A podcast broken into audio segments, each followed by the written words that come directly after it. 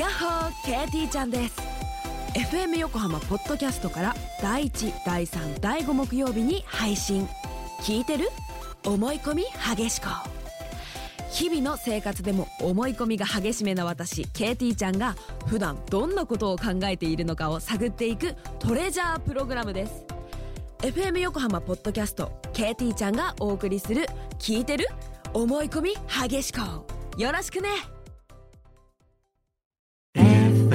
FM Yokohama 84.7畠山みゆきです。ガール南沢です。毎週土曜日午前11時からお送りしています。FM 横浜トラベリンライト。この番組内で毎週いろいろな切り口で洋楽をご紹介しているヒッツボックス。今回は5月病を吹き飛ばせ重量級ファンク特集でした。もう、あっという間に興奮時間が過ぎてししすぎましたね。そうそう。もうギリギリまで、もう番組終わるギリギリまでね、そうね。ねこ こぼれ落ちましたね。あの、ある意味、今もちろん僕はね、洋楽全般、はい。まあ音楽全般を、あのーなんか得意としてますけど、ね。はい。一番のこの得意分野なんですよ。その中でもと。ははい。それではちょっとカールさんにたっぷりいろいろお話をね、あの、伺いたいと思います。えーこの特集をお送りした後、放送で語りきれなかったこと、カールさんにたくさん語っていただきたいと思います。それではまず2021年5月8日に放送したヒッツボックス、重量級ファンク特集お送りいたしましょう。時刻は12時、あ、もうすぐ35分になるところです。FM 横浜から生放送でお送りしておりますトラベリンライト。この時間は60年の歴史の中のポップソングからよりすぐった名曲を様々な切り口でご紹介するヒッツボックス。一曲一曲を詳しくご紹介してくださいます。コーナーコメンテーターのカール南沢さんです。よろしくお願いします。はい、こんにちは。カール南沢です。ヘアカットなさって爽やかに。そうです。バッサリと切りました。ねえ、どこの、どこのあんちゃん来たかなと思いました？はい。若返っちゃってねここのあんちゃんです。ここなんちゃんです。はい、ここなんちゃん。今日のテーマは何でしょうか？うん。はいはい。えー、まあ、これ、今でも最近言うのかな ?5 月病ってね。私、ずっとさつき病っていうのかと思って、もうお恥ずかしい。はい。まあ、はい。あのね、5月病なんてぶっ飛ばせということで、いえぶっ飛ばしてくれえー今日は重量級ファンクナンバーを、えーで、これ、もやもや解消ということで、えはいーファンクなヒットソングをね、ご紹介いたします。はい。はい重量級ファンクナンバー。ええ重量級とつけたところがミソですよ。うんうんうん。はいきっとね。はい。まあ、いわゆるね、あの、ファンクと言ったら、はいえーそうね、えージェームス・ブラウンがね、はいあのー60年代にその、礎というかね、うん大元を作り出したと言われていますよ。はい。60年代半ばぐらいかな。まあ、 Out of Sight っていう曲ですとか、 Papa's Got a Brand New Bag ってね、あの有名な、はい。あの辺からですけどね。あ、そうですね。えーうん。で、60年代ね、あのーそうね、アトランティック・ソウルですとか、ジョージ・クリントンだとか、うんうんえースライファミリー・ストーンだとか、はテンプテーションズ、アイズレー・ブラザーズ、うんえーこういった、えーまあ、俺ファンクの、そう、黎明期ですよね。えーに、こう、創生されていったうんものですね。うんはいうんで、はい。で、まあ70年代ディスコともこうリンクしながら、はい。ででね、この重量級と言われる、こまあ70年代まではフファンクって言い方よりどっちかというとファンキーっていう言い方、えーが多かったですけど、ファンクっていうね、はい。この、まあイメージですけどね、うんうん。えーまあこの言い方はやっぱり80年前後、いわゆる80年代ファンクと言われる、うん。うん。あのーこれ、それぞ、ここれぞ重量級という言葉がぴったりなんですけど。さらにこう重心が低くなった感じ。あとはこのディスコから逸脱して、はい。あーポストディスコ期の新たなダンスミュージックの形態、うん。えーみたいなところがこう、まあ総合的に、うんうん。うん。えー一色たになって、あファンクというね、あの、新たなファンクミュージックっていうのが、うん。えー形成されていったんですね。その一番全盛期っていうのが、その80年前後。特にまあ80年代前半ですね。80、81、82年ぐらいかな。う。もう、ウゴの竹のごとごとく、はい。えーファンクグループが次から次へと出てきて、重量感あふれる。はい、これがまたいいんですよ、全部。ああ、そうね。はいはいえーそんな中ですね、はい。えーまあ、オハイオファンクという言葉もありました。はいオハイオからね、ザップですとか、あ、はは。えーデイトンですとか、サンですとか、えー多くのファンクバンドも出てきましたけど、はい。えーその中の一つ、はい。えーレイクサイド。あはい。えーこれをまずは聞いていただきましょう。はいこれぞ 80s ファンクです。おはい。えーレイクサイドで、ファンタスティック・ボヤージなんかもうカールさんの言葉通りに重量、重量感あふれるですね。ファンクの、ファンクナンバー。うんはい。あの、典型的な 80s ファンクのパターンですけど、で、ましてやね、この曲に関しては、はい。頭にね、ラップまで入ってるんで、あ、81年の時点で、はいやっぱりね、あの、R&B グループがラップを取り入れたっていうのは、なかなか新種の精神が強いですよね。あ、そうですか。はいうーん。なんかラップの部分も一緒に口ずさんでましたよね、カールさんね。いや、これはもう当時の、まあ、いわゆるサーファー系ディスコではもうヘビーローテーションでしたから、そう、まあそうでしょう、そうでしょう。うんここの辺のだから 80s ファンンクはね、もう、はいあのー、六本木系のディスコではね、もう、御用達でしたからうー、ん。うわ、もうこのね、変態的なシンセサイザーですとか、あと、あの、80s ファンクの特徴でもあります、えーちょっと残響音のある、あの、はいハンドクラップ風な、えードラムねはいはいはいはい。えーギャップバンドとかもね、ええそれ多用してましたけど、ああ、なるほど。はい。うーん。この辺ね、あとね、あの、ランドファンクって言いますよね。はい。えランドオブファンク。ーはい。これもう、オハイオが、えーランドファンクって言われてるんですよ。はいはいはい。うん。ファンクの地。ね。はい。はいはいこれ、それがね、たおこの 曲から取られてると思われます。なるほど。はいランドオブファンク。はい。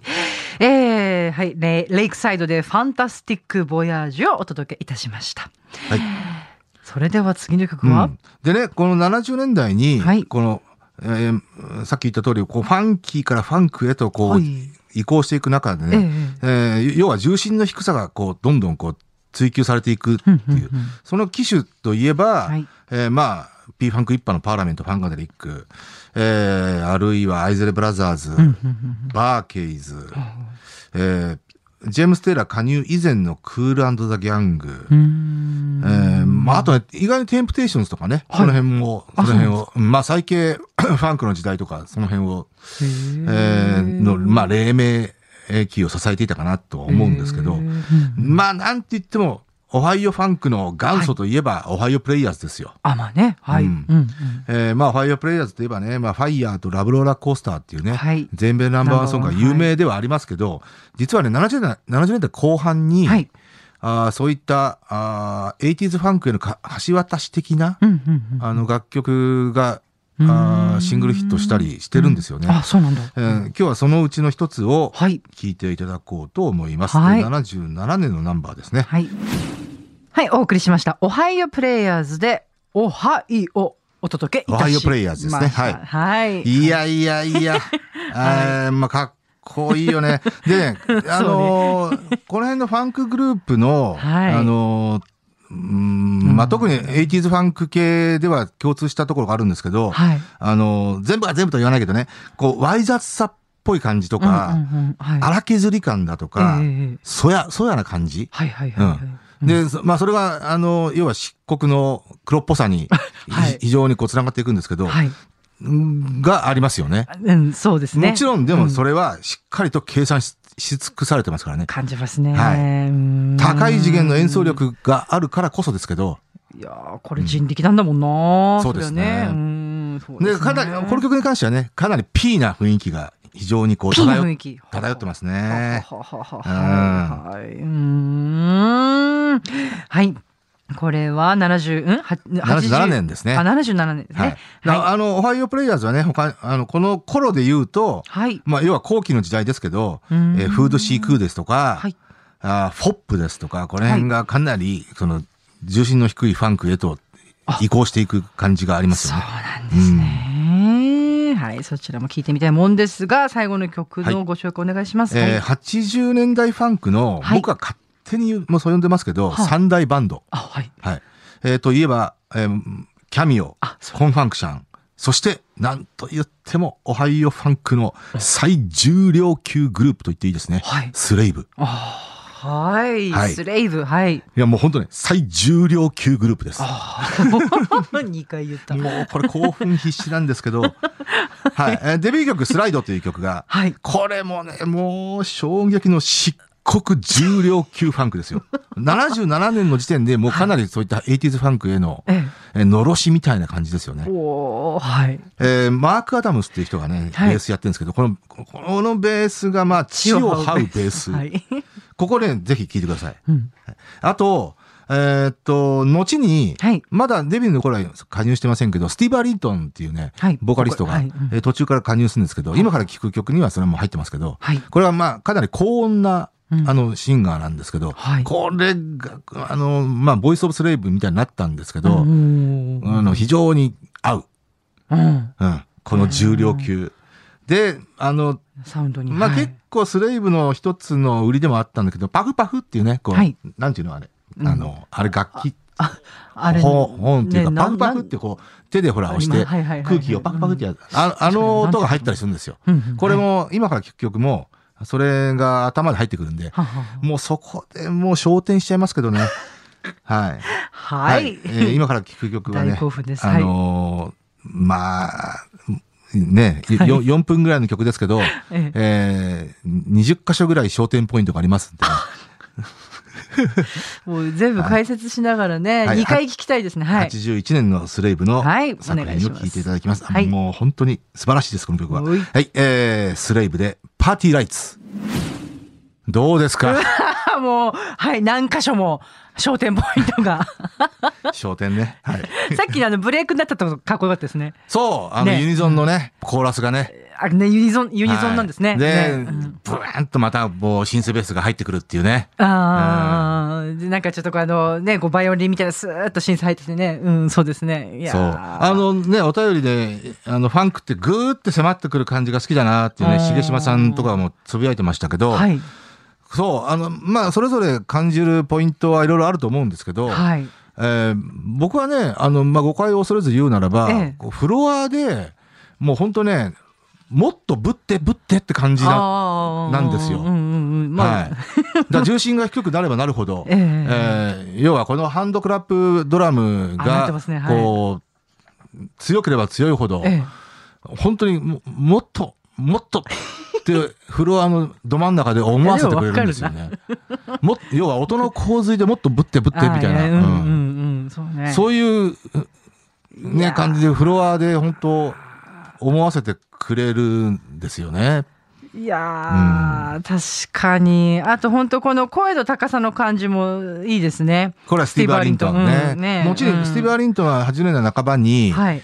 えーソロアルバムを出すんですけど、うんその中でもまたあのフロアヒットかなり出してますよ。Dance in the Key of Life ですとか、へー Feel So Right なんていう曲はもう素晴らしい曲ですけどね。よさ、良さそうな曲ですね。はいさあ、いかがでしたでしょうか、はい。これ、でも以前も一回このファンクってやったような気もするんですけど、そうだと思いますけどね。うんうんううんうん。ん、その時に何かけたかはちょっと忘れましたけど、重量級ファンクっていう名前だったかどうかちょっとあれだと思うんですけどねァンクという形かな。うん、だとは思うんですけどね。うんうんうん。はい。そうなんですよはい。レイクサイドから来ましたけどね。はい。そう。あの、はいオハイオファンクね。はいうん。だまあ、オハイオファンクって、さっきも本編で言いましたけど、えー、3。3ってね、はい3あのー、70年代後半うん。にデビューしたグループで、うーんえーオハイオプレイヤーズが、はいまあ、オハイオから出てきて、はい。もう60年代からやってたんですよ。はオハイオプレイヤーズをい。ね。はい。ただヒットを連発しだしたのは70年代入ってからですけど、えーで、えーそのヒットを連発しだす後に、うん。はい。えーしだしてから、えーオハイオから次から次へと出てきたのが70年代後半なんですよね。それが、サンが皮切りだったかな。えーで、えーデイトンっていうグループですとか、はいレイクサイド、えースレイブ、この辺が、はいまあ、76、7年にええ出てきて。えーなんて言っても、極めつけはザップですよ。ザップが、あー80年か。80年デビューですからね。本当にオハイオからみんな出てきたんですね。あもちろんみんなじゃないですよ。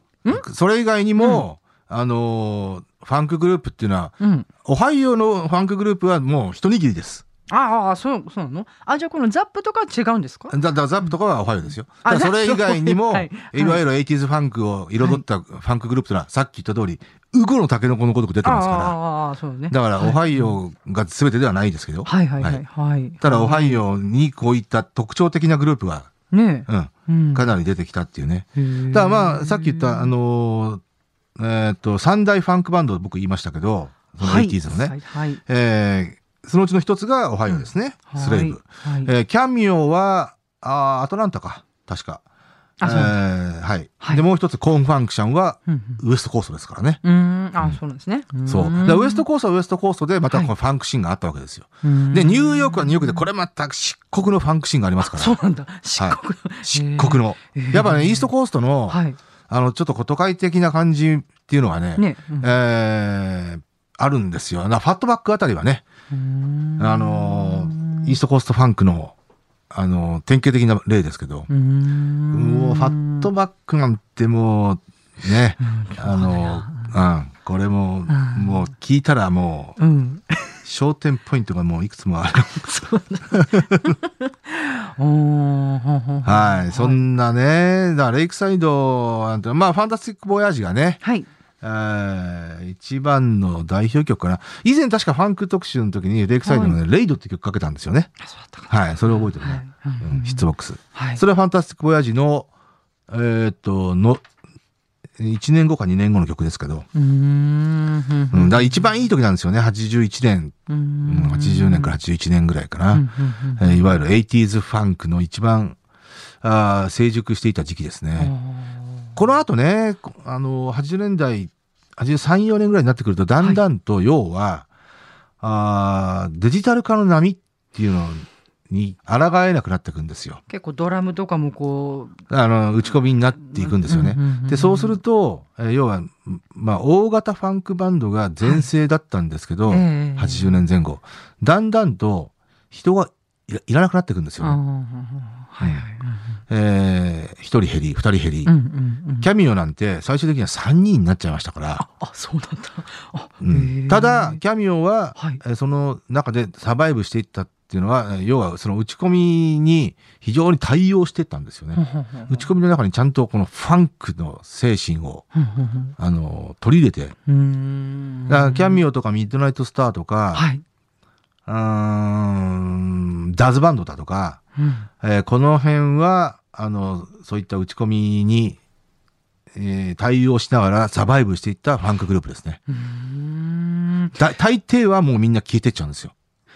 なんかさ、その打ち込みする人って誰だったんでしょう？それはそれぞれですね。あの、うん基本的にはセルフプロデュースもあったし、うんえプロデューサーが打ち込みするっていう。で、これ一番典型的なあの成功例はジャバンド・ルイスですよ。あ、そうですか。ジャバンド・ルイスは、あの、80s ファンクのな波をちゃんと組みながら、うんうんえー打ち込みを成功させていきましたからね。うん。ある意味、えーあの80年代のデジタルファンクのはい。牽引者だったんですよね。ジャマンドレイスはそうなんですね。うんうんはい。ね、このなんかシンセベースとかがすごいこうね、レイクサイドのこう印象的ですね。そうですねあの変態的なシンセベースねそう言いたくなっちゃうよね、なんうかね。ん。でも本当ね、これもね、本編で言いましたけど、この荒削り感とか、あーワイ雑、ワイ雑な感じ、うんうんえーっていうのがブワーンと出てくるんですけどうん、そこも魅力の一つですけど、ただ、い本当によくよく聞いてると、はい。まあ、計算されてますよね。あやっぱり高い、こう、演奏力っていうのはうん、それはもう絶対あるなと思いますね。うんそこはやっぱ叶わないよね。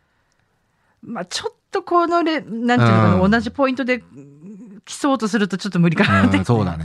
うんだあの、ファンクっていうのはね、そもそもそういったところがあるわありますからね。ありますよあの、JB なんなんていうのも、よはいよ要は、あの、例えば、ドラムパート、はい。ギターパート、はい。えーベースパート、えーそれぞれ、あの、やっぱり高い演奏力のもと、うんうん。えーそれぞれを、あの、ちゃんと、うんまあ、言ってみれば、あー愚直に、うん愚直ですよ。この愚直、あの、要は繰り返すっていうね。うんうん。うん。うんうんうんあの、はい。はい。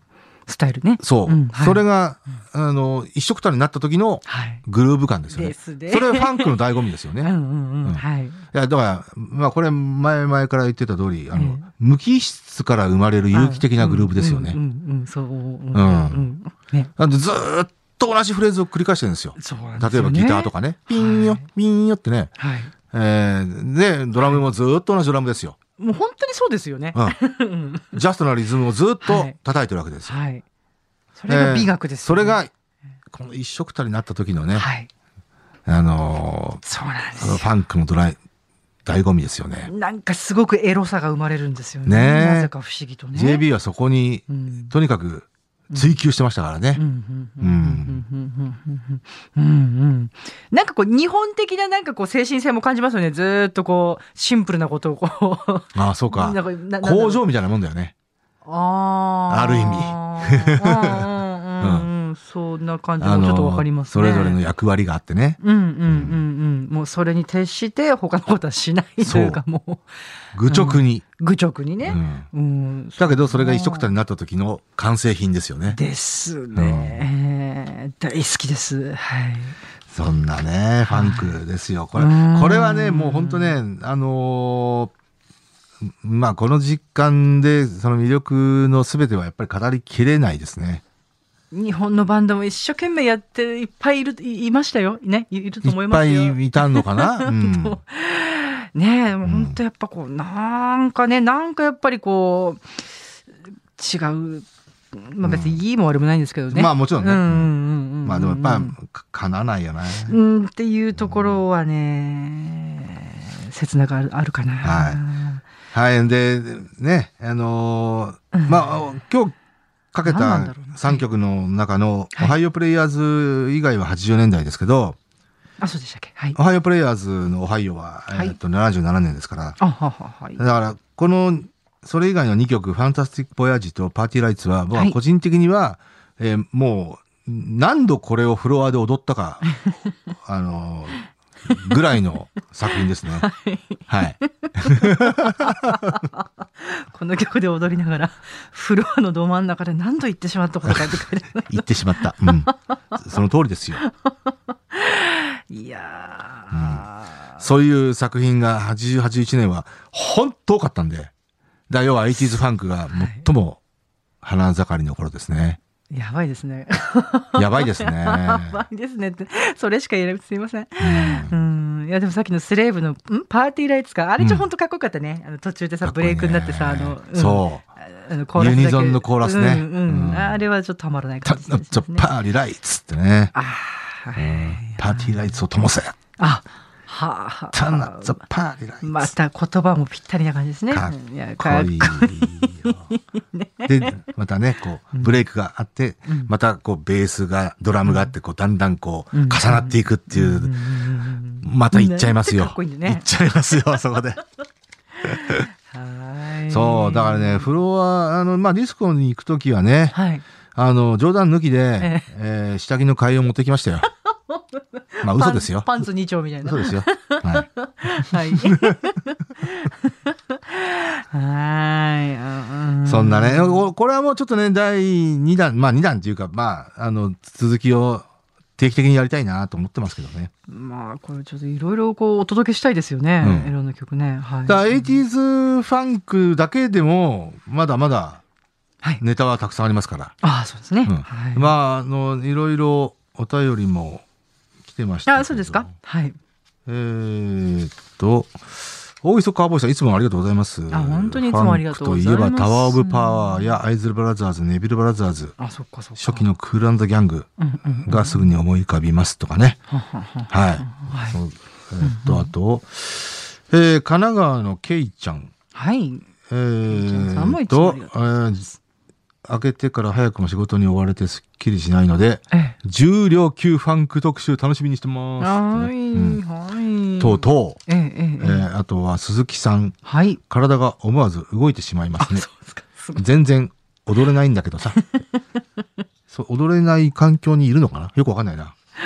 これでもさ、確かにこう、踊る感じってこう、う。んんだから、うん。そこ、そこはね、ええあの、要はそのグルーヴの感じ方の違いだと思いますけど、そうですね。非常にダンサブルですよ。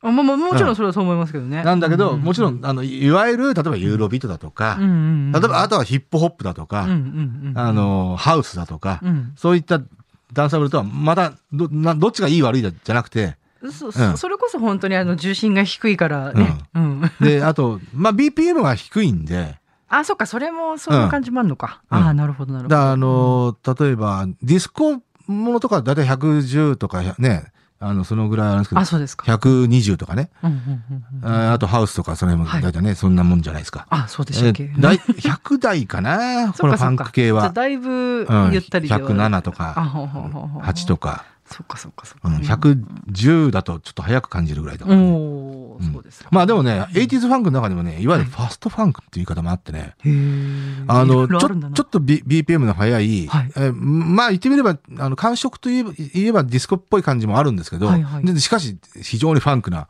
例えば、なんだろうな、あ LTD のキッキンバックだとか、あとは、そうだな、コンファクションのチェイスミーだとか、そういったあたりかな。うん、あ聞きたいね。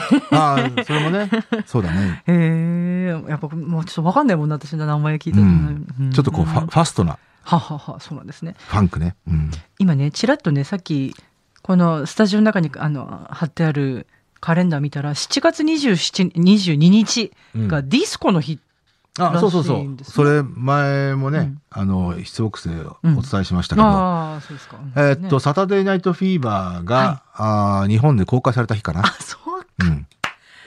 で、それが、まあ、はいそれまあ、あんま、かなりこじつけですけど、うん。あのーえーっと、何年前だっけな、7、えーっと、要要は2、3年前だよね。はい。えーディスコの日に制定したんですよ。ちょうど40周年とかそういう感じで。うー。ん。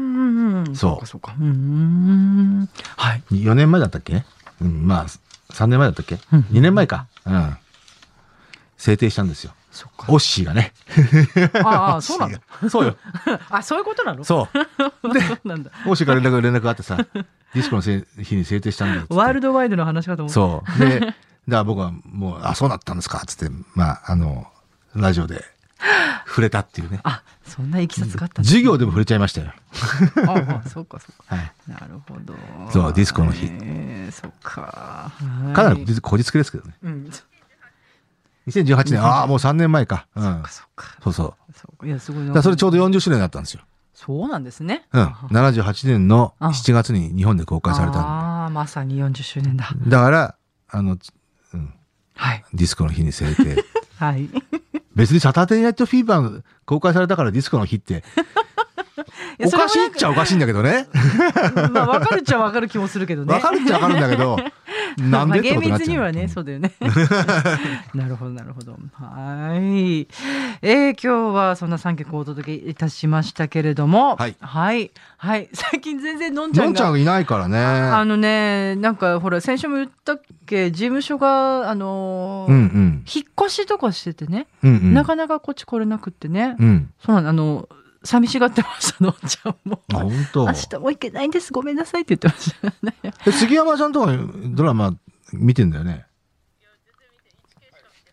ああ、あ、でも一系のカラス見てんだね。あ、捜査一課長か。それはまあ、あれは様式美だからな。ああ、コーヒー。あのね、そう。はいで、多分、ある意味、はい今回のクールで、4月クールで、一番の話題作って言ったら多分ドラ、ドラゴン桜なんですよ。で、もう2話終わってんですけど、僕ね、まだ一個も見れてないのよ。はい。どうなのよ、金谷さん？音響の金谷さんです。平手ちゃんってあの、ああ、あの AKB っていうか、乃木坂の？欅か。え、ひ平手ちゃん出てんだ。あ。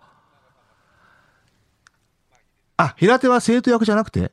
あ、生徒役か。平手、あ、長澤はね、出てますけど、平手、平手が 何、あのー東大目指すんだ。ああ、そうですか。あ、さえこ出てたんだ。ねえ、あの、元祖の方でね、はいはいはいうん東大を目指してたささえこね。え？実は僕ね、あそうさえこが見た目では一番好きだったけどね。ただやっぱりね、これまで再放送してて、ドラゴン桜、ぱ長澤まさみの破壊力はすごかったね。破壊力。いい意味での破壊力よ。長澤まさみの。10、あれ15、6年前でしょ？ドラゴン桜。そう、まだね、高校生多分卒業してないぐらいだと思うんだけど、うーんうん。まあ、もちろん荒垣ちゃんも可愛いよ。すごい可愛いんだけど、いやー、長澤まさみの前ではね、霞んで見えた。うん。参った。僕ね、長澤まさみはやっぱモテ期、あの、テレ東でやってたドラマ版モテ期がピークかなと思ってたんですよ。ドラゴン桜を改改めて見て、あ、ドラゴン桜がピークだわと思ったもん。もう全くこうすみません、何何の俺もただね、長澤まさみの素晴らしいところは、30代、もう今30代に突入した？突入してからも、彼女一旦、い一回ね、ちょっとね、5、6年前かな、ちょっとこう霞んできたんだけど、あ、もうこれで終わったかなと思ったんだけど、30代突入してから盛り返してきたからね。そう。で、あの、コンフィデンスマン JP とか、逆に輝きが増してきたからね。ううんん。僕は長澤まさみの底力はそこにあると思うね。で、あの、その辺、そこで、ついえてしまう人が多いんですよ。ででね、あのね、そその中で、例えば結婚とともに、あの、輝きが増していく人もいたんだよね。だ、だ、竹内優子しかり、うん中里依紗もそうだと思いま思いますよ。中里依紗もそうだし。すいません、全然で、だけど、大大抵はね、30代で突入すると、やっぱりね、だんだんとこう、輝きが、あそうですかねあの、悲しいかな。うん長澤はね、大したもんだ。と思います。はい。私は長澤まさみさんの主演映画で一回歌歌わせてもらったことあっおてさ映画ね。うんうん、ああのーなんていうんだっけ、そういうこう、まあ、記者会見みたいなのご一緒したことあると、すごい背高くてね。あ、長澤まさみ？そうなのうんまあ、ひょろっとしてるよね。そうそうそうそうそう、うん、そうね。でも、うん荒垣結衣のこと書いてよ。あ、それもなんか意外。ああ、そうなんだ。荒垣結衣はへー70ぐらいあるんですよ。あ、それ随分高いですね。うん。う。そう。へえ。荒垣結衣ちゃんがね、いわゆる、えっ、と、その辺の、まあ言ってみれば、今の第三世代ぐらいの女優さんの中では、へえ。30前半ぐらいの、一番背高いですね。だからなんだったわけじゃないんだけど。なんかちょっとこう、私、長澤まさみさんってこう、ああ、え？そんなあるんだ。169ほらね。それはでかいわ。そうなんですよ。へえ。えーっとね、あとね、はいまあ、1K、長さはうん168、そうだよね。だってうんすごい大きかったぐらいなんだ。うん。へえ、そうなんだ。あとね、1K のカラスは内容は面白か、面白いですし、あとね、あのね、ちょっとね、展開が見えてこなかったの。綺麗の国ってほら NHK の、えっと、第1話がね、吉田洋さんで、第2話が蓮仏美佐子さんで、えっと、今、これがね、ガラッとね、どんどんストーリーが変わっていく、一体どうなっていくの？っていうね、ちょっとね口口で、あの、言葉で説明できないドラマなんですよ。はい。うんまあ今4回が終わったんですけど、これはね、で、で、ごご4回目に加藤ローサが出てきたりとかね、もう、あ、なんだこりゃ、みたいなね。あの、いい意味でね、えちょっと尻滅裂なドラマなんですけど、その1話完結とかじゃなくて？じゃないんですよ。で、これ多分どんどん重なっていくんだろうなう。んで、今ね、杉山ちゃんが言ったコーヒーいかがでしょうかね。これも、これは女優が毎回変わっていくんだね。ただね、かほちゃんがまた出てきたね。嬉しそう。いや、このかほちゃんよ、素晴らしく良くない？コーヒーいかがでしょうか？まだ見れてないうんあの、だ、第、確か2回目だったかな？かほちゃん出てきたの。